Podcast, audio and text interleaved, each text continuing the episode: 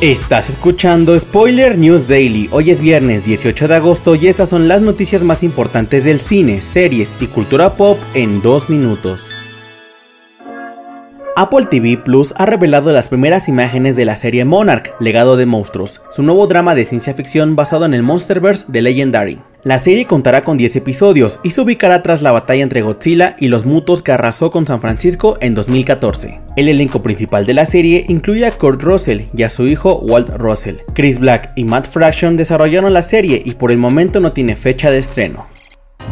En otras noticias, Blumhouse Television, en alianza con Prime Video, han revelado las primeras imágenes de su nueva producción original, titulada Totally Killer, una película protagonizada por Kernim Shipka, a quien recordarán por la serie El mundo oculto de Sabrina. La historia se ubica 35 años después del estremecedor asesinato de tres adolescentes, cuando en una noche de Halloween el asesino regresa por una cuarta víctima, Jamie, de 17 años, ignora las advertencias de su madre sobreprotectora y se encuentra cara a cara con el demente asesino. Mientras corre por su vida, accidentalmente viajará en el tiempo a 1987, el año de los asesinatos originales, donde tendrá que hacer equipo con su madre adolescente para derrotar al asesino de una vez por todas. La película llegará a Prime Video el próximo viernes 6 de octubre.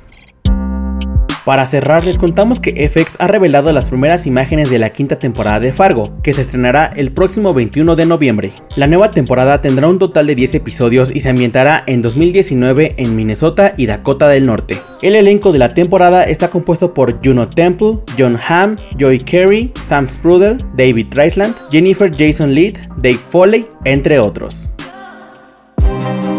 Esto ha sido todo por hoy. Recuerda seguir este podcast donde sea que lo estés escuchando para enterarte de cada nuevo episodio. Yo soy Miguel Estopa y Spoiler News Daily es una producción de Spoiler Time y Posta. Hasta el lunes.